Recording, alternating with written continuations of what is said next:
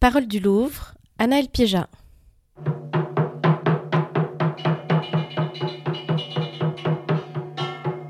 Phonomaton au Louvre avec Jean Clarac.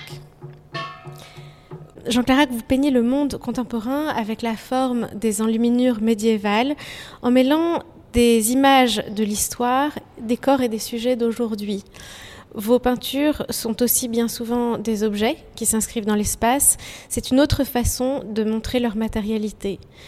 Vous êtes diplômé des beaux-arts, où vous avez étudié chez Tim Eitel et vous avez exposé dans de nombreux musées et fondations. Vous êtes originaire du sud-ouest de la France et c'est à Marseille que vous êtes aujourd'hui installé. À quand remontent vos liens avec le musée du Louvre? Le Louvre, c'est un passage obligé des voyages à Paris, donc j'ai des souvenirs assez tôt. Par exemple, j'ai le souvenir de l'exposition temporaire de Mantegna qui doit dater de 2008 ou quelque chose comme ça. Et là, pour le coup, j'étais vraiment ado des choses comme ça, des souvenirs d'adolescence. Après, pour moi, le Louvre, c'est vraiment le musée, enfin, qui participe au fait que pour moi, Paris, c'est vraiment la ville ou une des villes ou un des centres mondiaux pour apprendre la peinture. C'est vraiment pour moi un lieu d'apprentissage.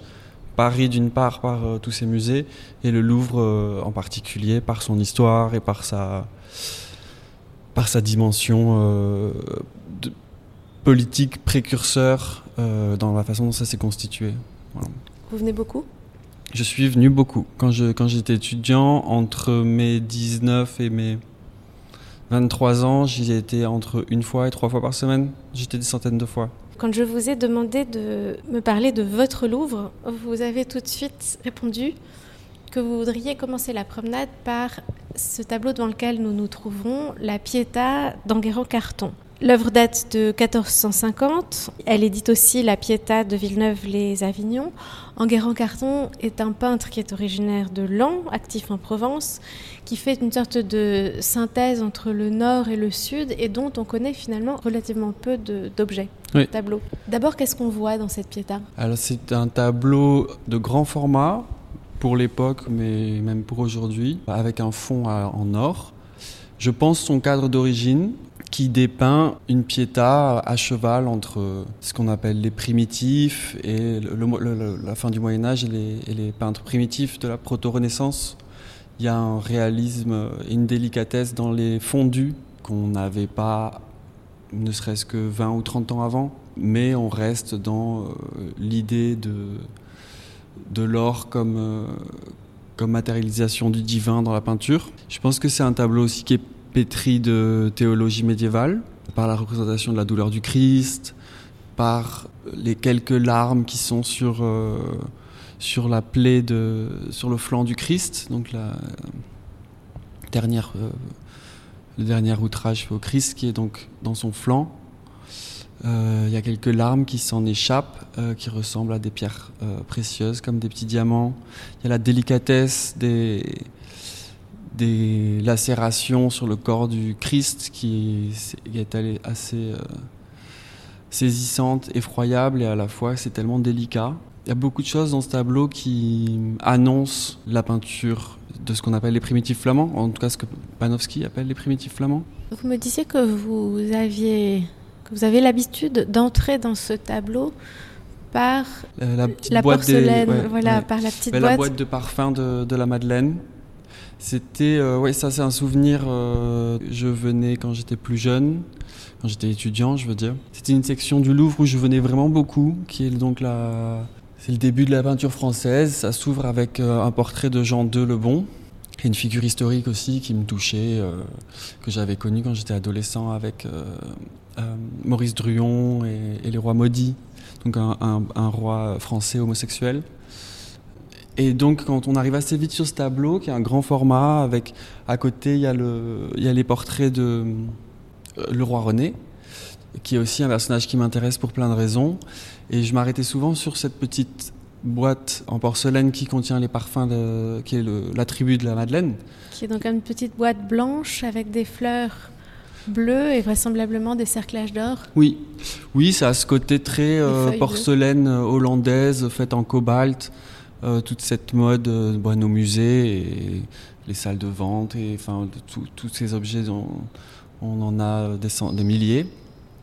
Et ça me faisait, m'a toujours fait penser. Enfin, il y a vraiment quelque chose qui contraste euh, dans la délicatesse de cette peinture. Moi, j'avais dit que ça me faisait penser à Vermeer. Donc, avec cette idée de la délicatesse de l'objet un peu bourgeois, très domestique, pour se parfumer, et qui a quelque chose qui contraste dans, son, dans sa délicatesse presque photographique, en fait.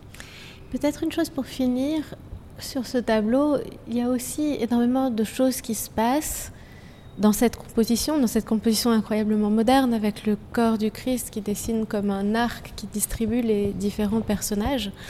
Et on a la sensation qu'il se... qu'il y a un ensemble de temps différents qui sont réunis dans cette image. Mhm. Oui. Ben, après, sur la modernité, c'est la composition de, de, Balthus, là, cette pyramide avec ce corps brisé. Euh, et comme, enfin, ce qui est très étonnant, c'est qu'il y a y a quand même des contrastes entre, la, entre les différents personnages et les différentes émotions qui est assez saisissant. Euh, le fait de rassembler dans une seule image plusieurs temporalités, c'est très, très, très médiéval en fait. Et peut-être un dernier mot sur euh, une partie qui se trouve à, tout à droite du tableau, qui en constitue l'arrière-plan comme un paysage, et qui est aussi d'une un synthétisme euh, extrêmement, euh, extrêmement surprenant. C'est-à-dire que, alors que d'un côté, on voit euh, une ville Jérusalem qui se dessine. voilà, Jérusalem fantasmée avec ses coupoles et qui est la vision de l'Orient de l'époque et qui restera la vision de l'Orient pour longtemps. Les coupoles comme ça, c'est toujours l'Orient jusqu'à la Renaissance. Quoi. Et de l'autre côté, il y a un, un paysage désert qui est à peine esquissé. Ouais, ben, la délicatesse des couleurs euh, et le tableau. Et là, on a eu la chance d'arriver, c'était éteint. C'était assez beau aussi de d'imaginer que le tableau avait pu être vu comme ça dans une semi-obscurité, parce qu'il y a des choses qui contrastent beaucoup. Et notamment l'or, évidemment, accroche énormément la lumière, et surtout le peu de lumière quand on est dans une église. Et tout est assez... Euh, les contrastes sont moi, je trouve ça très inspirant en tant qu'artiste peintre de, de voir des, des tons assez proches parce que le paysage que vous décriviez, qui est, je pense, une route, puis un étendue de gazon et ensuite quelques collines, euh, va du lilas au ocre rouge et au vert jusqu'au gris. Euh, de façon assez délicate. Ça, c'est assez. Euh, moi, ça m'a ça toujours beaucoup plu aussi, oui.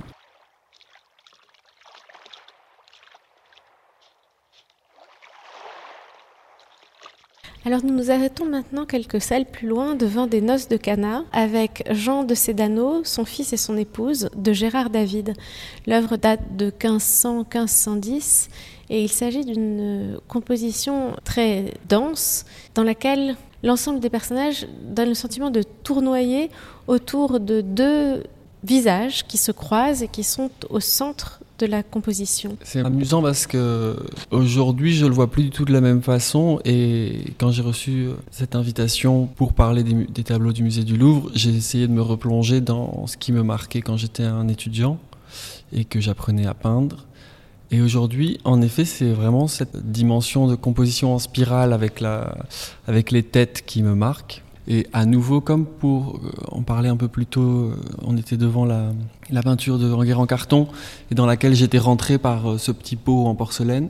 À nouveau, je me souviens très bien qu'à l'époque, j'étais vraiment rentré dans le tableau par cette nature morte, ou en tout cas ce plat de d'oiseaux, ou je ne sais pas exactement ce qu'ils mangent, on dirait une sorte de poulet. En tout cas, il y a tout, tout ce qui est sur la table et qui est en train d'être mangé. Il y a des rondelles de citron. Ouais, une mandarine, du sel euh, et des carcasses. Enfin, on dirait des ailes, des morceaux d'ailes, des morceaux de côte et tout ça. Du pain. Euh, et j'étais vraiment rentré par ça. Et à chaque fois, je venais m'arrêter et regarder ça. Et après, je, je me souviens qu'il y a dans les.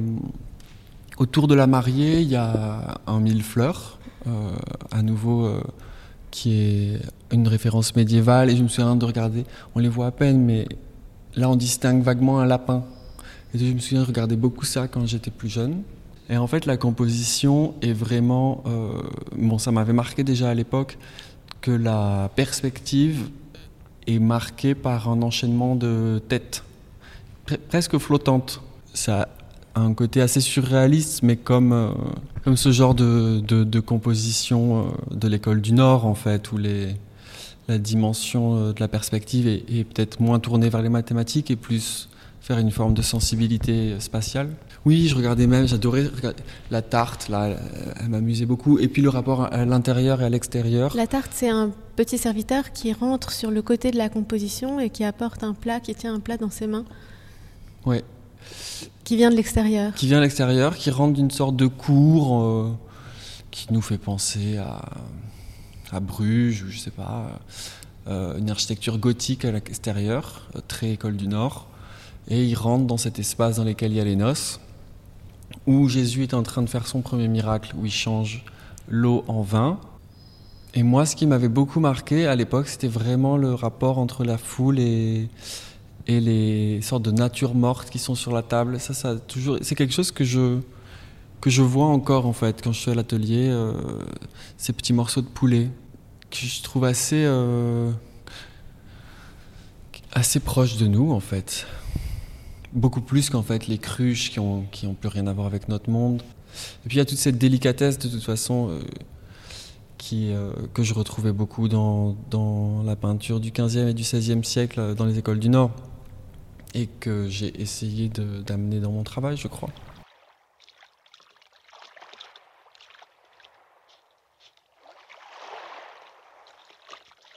Alors ce Saint Jérôme dans le désert de Joachim Patinir, qui date de 1515 à 1524, vous me disiez que c'était pour vous vraiment un tableau immanquable dans une visite au Louvre Parce que c'est très rare, on en voit peu en France, voire pas. Pendant longtemps on a dit que c'était l'inventeur du paysage.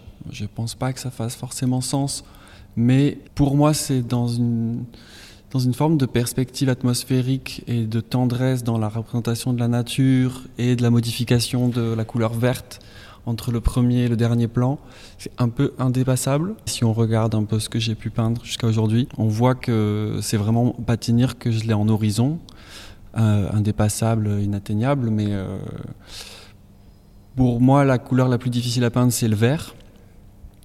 Et, euh, je ne connais pas de, de plus tendre et plus humide, euh, que ce qu'il y a dans les paysages de Patinir, qui peut-être me fait penser à, je sais pas, début, le début de l'automne au Pays Basque où j'ai grandi. A cette espèce de, de euh, qui est un peu indescriptible, quoi. Qui est, c'est trop subtil. Donc moi, je continue à regarder ça, je continue à espérer y arriver. Dans ce tableau, on voit Saint Jérôme qui, en guise de cabinet, se tient dans une sorte de cabane, nichée au, pied d'une falaise, mais dans un rapport de proportion un peu étrange, puisque la cabane a l'air monumentale par rapport à cette falaise, qui est peut-être plutôt un rocher. Et puis se déploie derrière lui un très vaste paysage. Sur la droite, derrière un arbre qui occupe le premier plan, on voit une sorte de village ou de, de petits hameaux. On voit des collines qui se succèdent les unes derrière les autres avec des pâturages, des bêtes, un petit moulin dans des bleus très caractéristiques de la peinture de Patinir. Et puis de l'autre côté du rocher, la Jérusalem céleste, qui est elle-même au pied de hautes falaises bleutées. On retrouve tout un bestiaire, on voit les petits lapins, les moutons, des chameaux qui sont dans une grotte. Là, on est sur, euh, sur une peinture qui est quand même très narrative. Moi, je ferai le pont avec euh, ce que Michael Vimans a appelé le visio dei, en parlant de celui qu'on croit peut-être être le neveu de Patinir qui s'appelle Erimède de Blesse, que pour le coup on ne voit pas en France, si ce n'est peut-être à Lille, ou non, Fondation Custodia. Enfin, un, peintre qu'on voit pas au Louvre en tout cas qui s'appelle Erimède de Blesse. Euh, il y a toute cette, tout ce déploiement de narration euh, dans le paysage qui est très propre au Moyen Âge, avec cette idée de comment est-ce que Dieu perçoit le monde. Une forme de phénoménologie de Dieu ou un truc comme ça un peu, qui aussi quelque chose qui m'a influencé quand j'étais étudiant ou que je, me demandais qu'est-ce que qu'est-ce que c'était Internet par rapport à une peinture, comment on pouvait euh, se poser la question de percevoir le monde en peinture à l'âge d'Internet et j'avais fait ce pont avec cette idée de visio dei qu'on trouve chez Rimet de Blesse mais qu'on trouve chez Patinir et donc en fait c'est un peu l'idée que on va voir le nombre de cheveux qu'il a sur la tête et on va voir euh, des structures euh, collectives dans le paysage, euh, la ville, les ports, les moulins. là, peut-être on n'en voit pas, enfin on voit des scènes pastorales, mais on peut dans, dans les tableaux de Patinir voir des scènes de, agricoles. voilà, on voit là Jérusalem céleste, Jérusalem terrestre. Enfin, c'est des choses qui sont très théologiques en fait. après, ça tient vraiment la route à notre œil moderne qui est beaucoup moins pointu sur ces questions-là.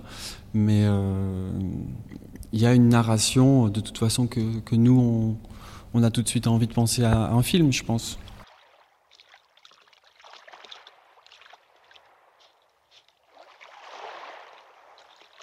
Nous venons d'entrer dans le département des objets d'art et nous nous trouvons devant une descente de croix qui date de 1270-1280, une descente de croix en ivoire. C'est un ensemble d'objets qui était destiné à une architecture d'orfèvrerie à, plusieurs niveaux, dont elle est aujourd'hui séparée. Et c'est un petit groupe sculpté qui se compose de différents personnages. Peut-être pourriez-vous nous les présenter? Moi, j'ai choisi cet ensemble euh, parce que je voulais, parce que j'ai passé beaucoup de temps dans cette section du Louvre face à tous ces objets précieux du Moyen Âge et notamment les ivoires euh, qui vont de l'Antiquité, d'objets byzantins jusqu'à jusqu'au Moyen Âge tardif en Europe. Ça pour moi c'est le chef-d'œuvre, mais j'ai vraiment regardé toutes ces toutes ces salles. Alors quand j'étais étudiant c'était amusant parce qu'ils avaient eu une, une euh, campagne pour acquérir le Saint-Jean et la synagogue, si je dis pas de bêtises, qui était réapparu à ce moment-là et donc ils avaient pu rassembler le, le groupe. Euh, donc c'est une histoire mouvementée, donc qui est composée de sept personnages. À gauche, une allégorie de l'Église, qui a son pendant tout à droite de la composition par la synagogue, qui est représentée par une femme euh, dont les yeux sont bandés pour euh, symboliser l'aveuglement des, Juifs face à la révélation du Christ. Ensuite, on a Joseph d'Arimathie qui soutient le corps du Christ, la euh, Vierge Marie qui tient la main du Christ, et Saint Jean qui est le pendant de la Vierge, qui dans un mouvement un peu de de pudeur cache une partie de son visage dans une forme de, tristesse. Il y a quelques restaurations. Par exemple, je disais juste avant, Joseph d'Arimathie est censé tenir des tenailles et arracher le dernier clou qui, tient, qui maintient les pieds du Christ sur la croix. Et il a été remplacé, je ne sais plus à quel siècle, par euh, un phylactère qui tient dans ses mains, ce qui lui donne un air un peu étrange on dirait qu'il regarde son ticket de caisse, c'est un peu étrange. Euh, mais c'est un groupe, là, vraiment pour la délicatesse des plis, euh, ces espèces de toges un peu antiquisantes, je sens, ou peut-être je projette, mais une forme de continuité en fait dans la sculpture de l'Antiquité jusqu'à jusqu'à la fin du Moyen Âge en fait, jusqu'au jusqu'au cœur du Moyen Âge. L'ivoire, c'est vous-même un matériau qui vous intéresse? Ah, moi, je trouve vous, que vous faites de la peinture, mais on vous connaît aussi pour vos cadres. Euh, et je crois qu'en ce moment même, vous travaillez la sculpture. En ce moment, je travaille la sculpture. Les ivoires médiévaux et les quelques petits restes d'ivoire antique, c'est vraiment. Euh, bon, je pense que je pense que c'est à nouveau. Euh, c'est amusant comme dans cet exercice, je reviens toujours par des portes d'entrée qui sont minuscules. Bon, bah, c'est une porte d'entrée pour moi dans la sculpture, c'était la dimension en fait. Et donc la rareté, la préciosité de ce matériau euh, a fait que c'est des, des petits objets. Et apparemment, tout ce groupe est fait dans la même défense. Évidemment, hors de question de, de faire un, jeu de concordance de, de matière, d'utiliser de, la défense d'éléphant. Et en fait, j'ai fait pas mal de recherches pendant plusieurs années sur. Alors, j'ai piqué ça à l'industrie de la joaillerie, les bijoutiers contemporains, mais en fait, depuis longtemps, depuis depuis 1920 en fait, peut-être même avant. En tout cas, moi, les premières occurrences, je les connais en 1920. Ils utilisent d'autres matériaux organiques euh, pour continuer à des, traditions liées à, à, cette à ce matériau. C'est les hum, graines de tagua. C'est un arbre qui vient, si je dis pas de bêtises, du Brésil. C'est des très grosses graines qui doivent faire euh, quasiment 8 cm. Et euh, quand on la sculpte, euh, c'est une écorce assez dure et qui ressemble vraiment à l'ivoire. Et sinon, euh, là en ce moment, depuis quelques temps, je me penche sur la galalite, qui est un vieux plastique du 19e, un des premiers plastiques qu'on a inventé, et à nouveau qui, comme son nom l'indique, galalite, ça veut dire pierre de lait, et qui est à base de lait. Est un plastique biodégradable euh, qu'on peut faire un peu dans sa cuisine, mais enfin bon. Et donc je, je discute un peu avec tout ça en ce moment. Vous parliez tout à l'heure du côté cinématographique de Patinir. Il y a ici aussi une dimension assez cinématographique, à la fois dans la façon dont les personnages sont chacun occupés à leur pensée dans des directions différentes et ensemble, et en même temps par le côté fragmentaire de cette œuvre qui a quelque chose d'assez fantasmatique à lui tout seul. Moi, je trouve que dans notre perception et dans notre façon d'approcher le musée aujourd'hui, en tout cas en tant qu'amateur, euh, moi j'aime beaucoup toute cette place de la lacune, c'est vraiment la place du fantasme en fait. C'est aussi présent dans notre incapacité en tant que non spécialiste euh, à se replonger dans le contexte et qui fait qu'il y a plein de choses qu'on ne peut pas lire en fait, qui sont très lisibles pour la personne de l'époque, qui sont très lisibles pour les contemporains. Bon, nous on est dans une autre culture, il y a plein de choses qu'on ne connaît pas. Et ça en général, pour moi le meilleur exemple de cette idée c'est Bosch. On a une approche de Bosch complètement hallucinée, complètement... Alors qu'en fait si on replonge dans l'époque c'est quelque chose d'extrêmement religieux et probablement d'assez premier degré en tout cas, enfin, moi j'étais assez influencé par Panofsky dans cette idée. Et là, à nouveau, le fait que cet ensemble soit censé être intégré à de l'architecture, un ensemble plus grand, ça laisse aussi beaucoup de place à l'imagination. Donc, euh, moi, mon approche du musée, c'est elle est vachement liée à, à cette liberté en fait que ça nous donne, la lacune.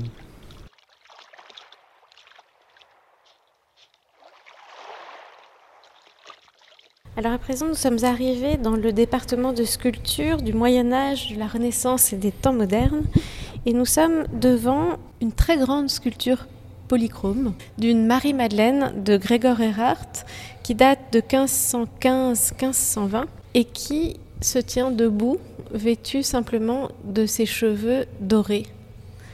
C'est une statue en bois, en bois de tilleul, qui montre des carnations assez claires, assez subtiles aussi. Vous êtes peintre, Jean Clarac, mais vous me disiez que dans vos habitudes, il y avait beaucoup le dessin de la sculpture, quasiment plus que le dessin de la peinture. Vous l'avez beaucoup dessiné, cette Marie-Madeleine? Cette Marie-Madeleine, je l'ai beaucoup dessinée de dos, de face. Enfin, J'ai passé beaucoup de temps à la regarder.